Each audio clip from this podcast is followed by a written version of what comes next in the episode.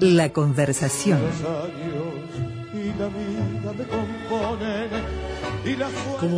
Como, estamos, como hemos visto desde el comienzo de este programa, estamos en una etapa eh, incipiente en lo político donde el predominio de la incertidumbre, de la inseguridad y de la vulnerabilidad forman un triángulo eh, tóxico, de alguna manera, que genera tremendas dificultades para la gente y particularmente para aquellos que de pronto tienen más dificultades, que cuentan con menos recursos, que, que les que les, les, ha tocado una, una, situación más dificultosa para poder enfrentar las cosas de, de, la vida cotidiana. Pero lo más complicado es que las mismas personas que se sienten, eh, las personas que se sienten inseguras, eh, las personas que están preocupadas por lo que pueda llegar a suceder con el futuro y con las dificultades que puede llegar a tener la persona para poder hacerse cargo de ese futuro, tienen miedo por su seguridad, no son verdaderamente libres para enfrentar los desafíos que tenemos por delante, desde lo personal y también en lo colectivo. No tienen el valor necesario ni el tiempo necesario para poder imaginar alternativas, salir a discutir y a elaborar junto con otras personas posibilidades para hacer cambios y hacer cosas distintas. Están tan preocupados y tan ocupados de repente en resolver lo cotidiano, lo, la, la supervivencia diaria, que no pueden enfrentar desafíos y requerimientos de manera colectiva. Entonces, de esa manera, verdaderamente es muy difícil poder, eh, poder avanzar. Pero esta cuestión, que es la política del miedo, o sea, generar incertidumbre, generar inseguridad, generar vulnerabilidades para las personas, termina desarrollando miedo, es una verdadera política del miedo. Y hay que enfrentarlo. Hay que enfrentarlo con diálogo, hay que enfrentarlo hablando en voz alta y diciendo las cosas como son. Eh, porque hay ganadores y hay perdedores también con estas cuestiones. Por eso le pedimos a Milton Romani, que es psicólogo, que nos ayude a hablar en voz alta de estas cosas. Milton, buenas noches, ¿cómo estás? ¿Qué tal? ¿Cómo están ustedes? Hacía tiempo que no conversábamos. Hace tiempo, sí. ¿Cómo estás vos? ¿Todo bien? Bien, muy bien, muy bien. Bueno, muy bien. notable. Notable, y hace tiempo que no me consultaban como psicólogo. Sí, claro, porque, claro, claro, porque es muy importante. Siempre miramos esto desde el ángulo de los politólogos, de los sociólogos, pero hay una dimensión psi que es necesario reflexionar, porque hay problemas de estos que no son para, por ejemplo, el tema del miedo en el, en el ámbito de, de la de la escena pública, el miedo a, a, los negritos que vienen a arruinarnos la convivencia en el barrio este, o, o, cosas por el estilo. No es un tema policial ni de seguridad pública. Es un tema para, el, para elaboración conjunta y hasta para el terapeuta, me parece a mí, en definitiva. No sé cómo lo ves vos. Eh, sí, sin lugar a dudas, este, hay, hay fenómenos como el miedo y la incertidumbre que han, eh, desde un punto de vista incluso de, de lo que es una corriente rioplatense, ¿no? La, la corriente de la psicología social sí. del Río de la Plata, encabezada por Pillon Rivier, Rivier, que se ha detenido en analizar muchos de estos fenómenos, el fenómeno del miedo, del rumor, de, Sí. de los mecanismos que se convierten, no por conspiración, pero que se convierten en herramientas de dominación, este, este miedo al otro, porque eh, es tan competitivo actualmente eh, la, la vida, tan incertidumbre que cualquier excusa puede eh, convertirse en lo, lo que se llama narcisismo de las pequeñas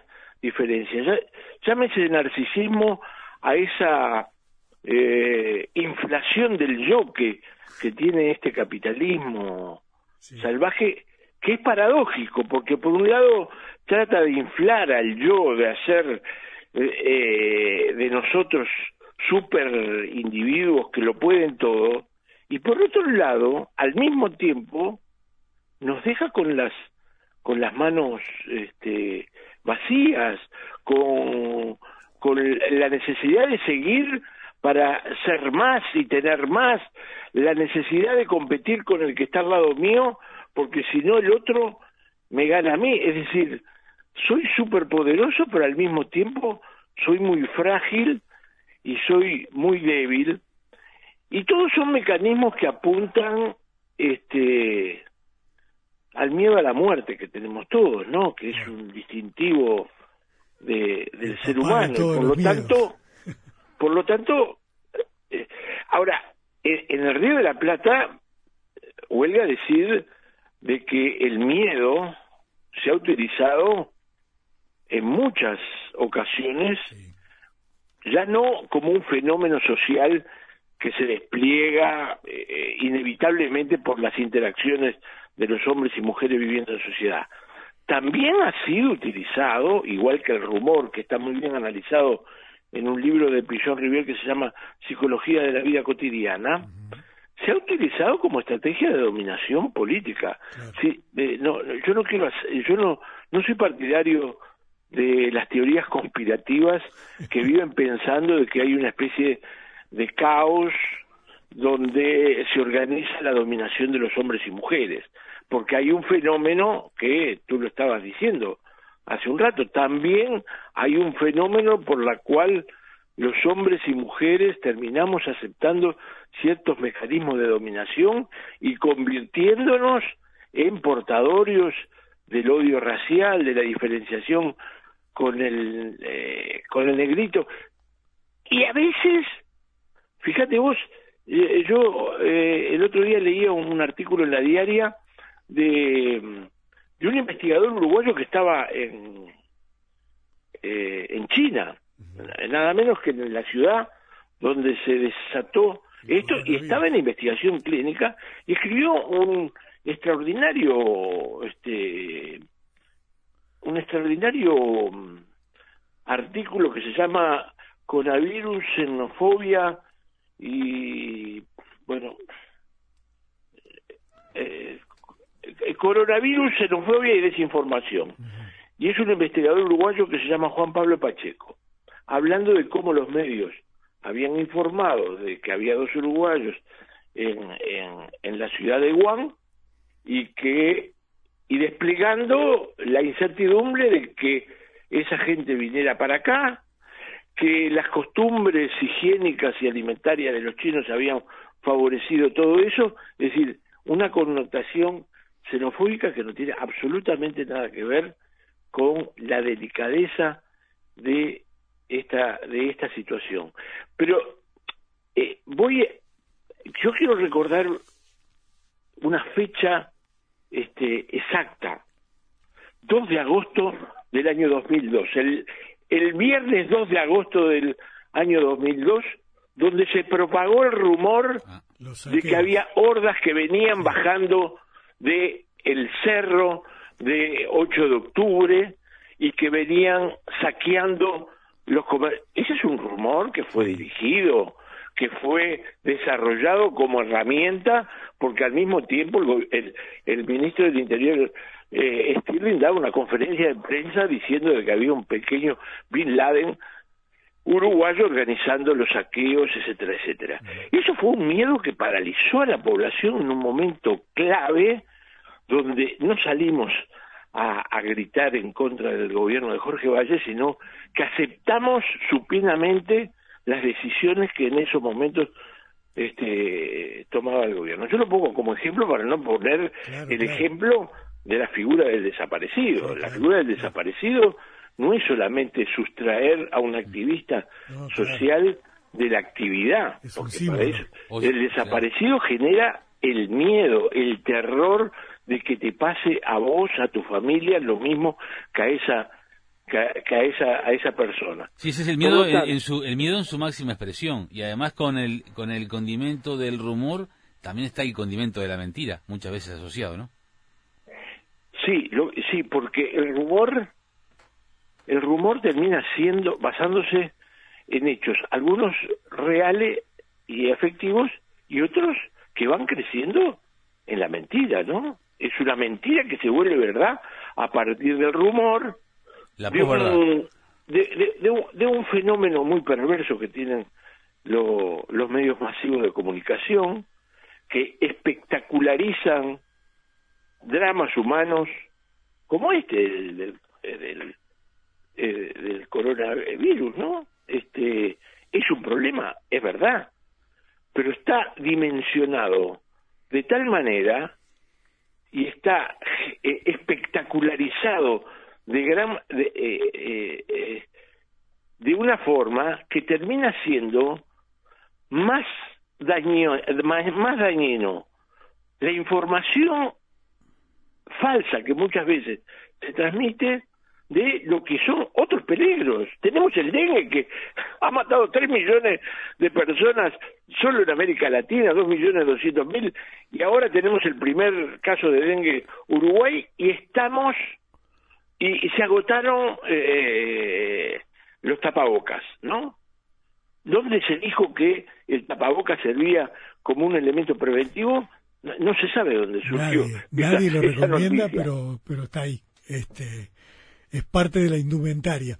Eh, yo justamente ahí quería quería ir, este Milton, porque tenemos una fábrica constante de, de, de rumores o de medias verdades o de posverdades cotidianamente que nos orientan y nos nos colocan en un posicionamiento frente a, a nuestra a nuestros vecinos y frente al mundo y de repente no tiene absolutamente nada que ver con lo que son nuestras necesidades realmente en estos momentos, ¿no? Este, vos fíjate, ahora el tema es que la, la producción de, de los países no va a tener posibilidad de ser colocada porque la economía está entrando en una especie de declive generalizado y, de, un, y un desparramo general. Entonces, ¿no será hora de empezar a pensar en una economía de la cooperación en lugar de la competencia y la venta? Este, eh, como negocio solamente, pero esto no está planteado en ningún lado, lamentablemente, ¿no? No, no, es, más, todo viene bien para justificar algo que ya estaba eh, planificado, como la suba del dólar, ¿no? Ahora la suba del dólar el problema la tiene el virus, ¿no? Y el trancaje que hubo a nivel económico, cuando sabemos perfectamente bien que el dólar llamado competitivo era un reclamo de las asociaciones rurales y estaba dentro de los planes de, del actual gobierno. Pero ahora encontraron la coartada de echarle la culpa al, al, virus y al estancamiento eh, económico a nivel mundial y a la baja del petróleo, cosas que evidentemente algunas pueden ser ciertas, pero lo que lo que se construye termina siendo muy perverso y, y, sigue teniendo una finalidad eh, política de engaño a la gente para que la gente termine aceptando determinadas medidas como necesarias, como inevitables. Y como decías tú, hay gente, eh, yo, mira, el otro día, el otro día no, hace una cuestión de varios, un par de meses atrás, vi un reportaje que le hacía un, un, utilero de la televisión argentina a un, a un hombre que estaba eh, saludando las, la, la, salida de Macri de la Casa Rosada, ¿no? Cuando Macri se retiró. Y el, y el, el periodista se le acerca y le dice, ¿usted vino acá a saludar a Macri? Sí, porque ha sido un buen gobierno y en realidad, dice, ¿usted eh, a qué se dedica? No, yo soy ingeniero, estoy desocupado porque mi empresa cerró, pero bien cerrada está porque eh, era una empresa totalmente... Y yo decía, pero ¿cómo puede ser que un hombre afectado por una medida que es discutible, que habría que ponerla sobre la crítica, bueno, el tipo estaba convencido de eso, de la misma manera que escuché a muchos argentinos aplaudir y ya he escuchado acá algunos que aplauden eh, y que ven con buen eh, como, como, como una buena medida el aumento de, de las tarifas públicas cuando en toda la campaña eh, electoral la calle dijo que no había que aumentar ni la electricidad ni los eh, no, quiero hacer eh, política concreta sobre esto. Estoy tratando de desentrañar los mecanismos por el cual el miedo, la posverdad, como decís vos, ¿no? Bueno, el Washington Post le tiene le tiene eh, contada 14 mentiras que dice eh, Trump, por día, 14 mentiras. Es decir, Trump afirma vía Twitter y en discursos mentiras. Y con esa mentira se construye se construye poder. Y, Entonces, y, en definitiva, eh, eh, el tema de los miedos, los rumores, las mentiras, las posverdades, vale decir, los voceros eh, de, gobierno o los voceros políticos, la irresponsabilidad en el decir o en las declaraciones públicas. Yo recuerdo, recientemente tú escribías, se, hay personas que se si se las critica por las barbaridades que dicen, se aumenta su fama. Y si se, si se calla, la gente se, se, otorga también, no, no, no, se, no se aclara la, el, concepto de lo que no es verdad. Eh, ¿Cuál es, el, eh, la síntesis o el equilibrio ¿no? que, con el cual hay que actuar? Sí, ese, ese es el. Lo decía a propósito de Manini Ríos, ¿no? Que eh, dicen barbaridades y dicen a veces hasta provocaciones contra valores humanitarios. Y yo, pensándolo un poco más después que escribí eso, yo dije, me dije a mí mismo, no, esto debe ser deliberado, porque es una forma de contribuir a una campaña del miedo, porque Manini es, y sus voceros son una expresión de algo, de algo que ya vivimos acá. No es un fenómeno nuevo de un outsider que no sabemos, no, se, se ha encargado de defender a, la época de la dictadura, emprende contra derechos. Entonces, a veces me pregunto, ¿eso es una libre expresión que no tiene eh, una doble finalidad? Es decir, la doble finalidad es mandar un mensaje de que nosotros somos el miedo cuidado porque acá vienen los muchachos del Ku Klux y ahora no usan capuchas, están sin, sin capucha. Eh, y, la verdad es que es un, un, desafío para, en, principio para los que quieren hacer una comunicación transparente, fidedigna, eh, que les sirva como información a, a la gente. Y en segundo lugar, porque hay fenómenos paradojales Mira, yo me dediqué como psicólogo mucho tiempo a la prevención del suicidio, ¿no? Yo fui voluntario de último recurso, cargaba cuando cuando se hacía con, con un celular a cuesta, aquel zapatófono que usaba, que, que venía por primera vez, estoy hablando del año noventa y pico. Y este y es aceptado de que la difusión errónea de los suicidios genera contagio. Y es verdad. No hay ninguna ley que lo prohíba, ¿eh? Eso, e, eso es un verso. No hay ninguna ley que lo prohíba. Yo creo que hay una inhibición de tratarlo porque los propios comunicadores o los propios medios se ven tocados muy. Ahora, ¿no existe efecto contagio en otros fenómenos? Sí, los hay. Mira, Rita Segato, una feminista eh, argentina, eh, muy prestigiosa, en un artículo eh, que de, de, la semana pasada, de dos semanas, planteaba algo que lo, que lo tenemos que pensar, y es que la difusión espectacularizada de los feminicidios puede generar también contagio. Y eso no lo tenemos que preguntar, porque por un lado, denunciarlo lo tenés que denunciar, difundir lo tenés que difundir, pero ¿con qué mecanismo de prevención como para que eso no se convierta en un fenómeno que, lejos de prevenir, de alguna manera promueve y contagia. Ni que hablar. Ahí, tenés una cuestión que en este caso en estas circunstancias que estamos viviendo hoy es patente. Toda la, los medios de comunicación, y no solamente en el Uruguay, en todo el continente y capaz que en todo el planeta han estado cebándose con el con la, la, parte este tanática de este del coronavirus y de la cantidad de personas que han muerto y demás. Y vos lo decías hace un instante, acá en América Latina, 3.200.000 casos de dengue y más de 5.000 personas muertas este, en todo en, en, este en este periodo de, de, mitad del año pasado hasta hasta el día de hoy. Y cuántos casos de coronavirus habrá 500 en total este y un par de personas muertas. No estoy diciendo que unos valgan más que los otros. El problema es que tenemos que orientar un poco la circunstancia a la, a la realidad que estamos viviendo.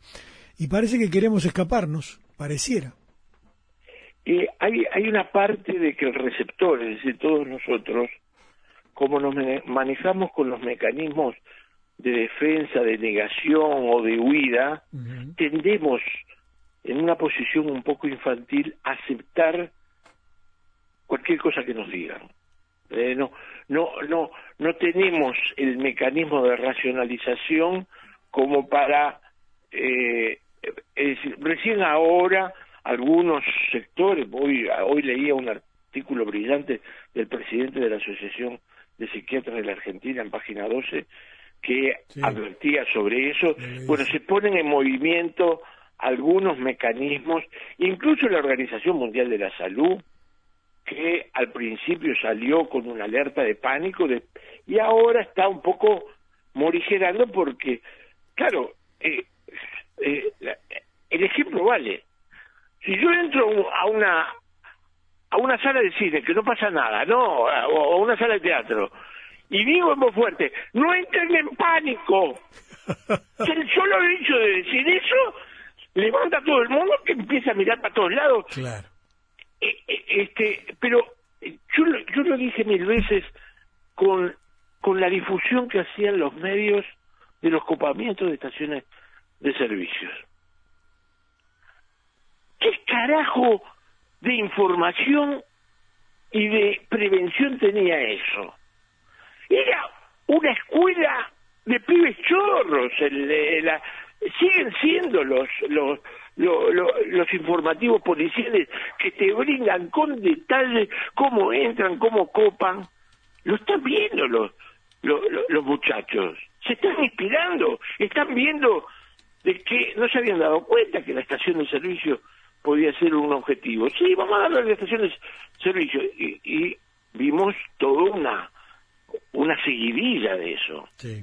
Lo mismo digo con el afano de armas a, los milicos, ¿no? policía, claro. Le empezás a dar, le empezás a dar y al que no se le ocurrió dice, pero claro, ¿dónde vamos a ir a, a, encontrar un, fierro? Se, se la daba al milico.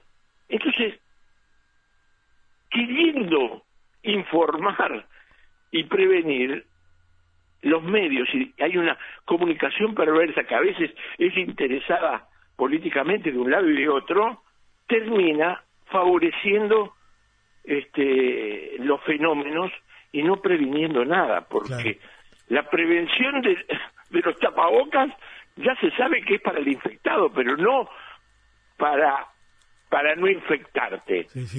Lo mismo que lo más sencillo es lavarse las manos. Sí, claro, eso es lo mejor.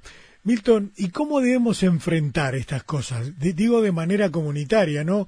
En nuestro, en, nuestro lugar de trabajo, en la cola del supermercado, en el barrio. ¿Cómo enfrentar esto?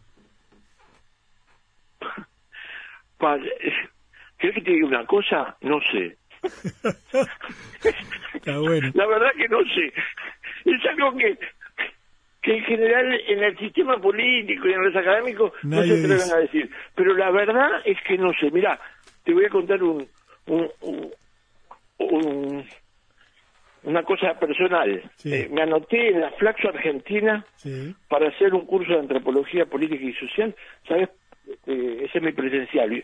Viajo de vez en cuando allá. ¿Sabes por qué? ¿Por qué? Porque quiero estudiar. A mi edad quiero estudiar cómo son lo, este fenómeno de la violencia, este fenómeno del miedo, que hay de estructural en el ser humano, en la cultura, que creo que las explicaciones que tenemos son insuficientes, respecto a la delincuencia, respecto a la violencia. Ahora, ahora vinieron estos que dicen que se, se creen saberla toda diciendo que hay que restaurar el principio de autoridad, son unos giles. Bueno, Porque claro. en realidad, eh, este, eh, mirá vos, ¿no? Y, y- creo que las respuestas que, que dio la izquierda han sido insuficientes y faltan un poco de, de pienso. Obviamente, a nivel como, yo creo que hay una dimensión de todos estos fenómenos que hoy en día se juega a nivel del territorio, no del barrio, sino de, de- de los comunes, ¿no? Y que, bueno, habrá que hacer talleres de, comunicación crítica, habrá que generar redes de comunicación y de pensamiento crítico. La verdad que no sé cómo, cómo enfrentarlo, porque estamos atrapados, por un lado, por medios masivos de comunicación que tienen ese, ese perfil.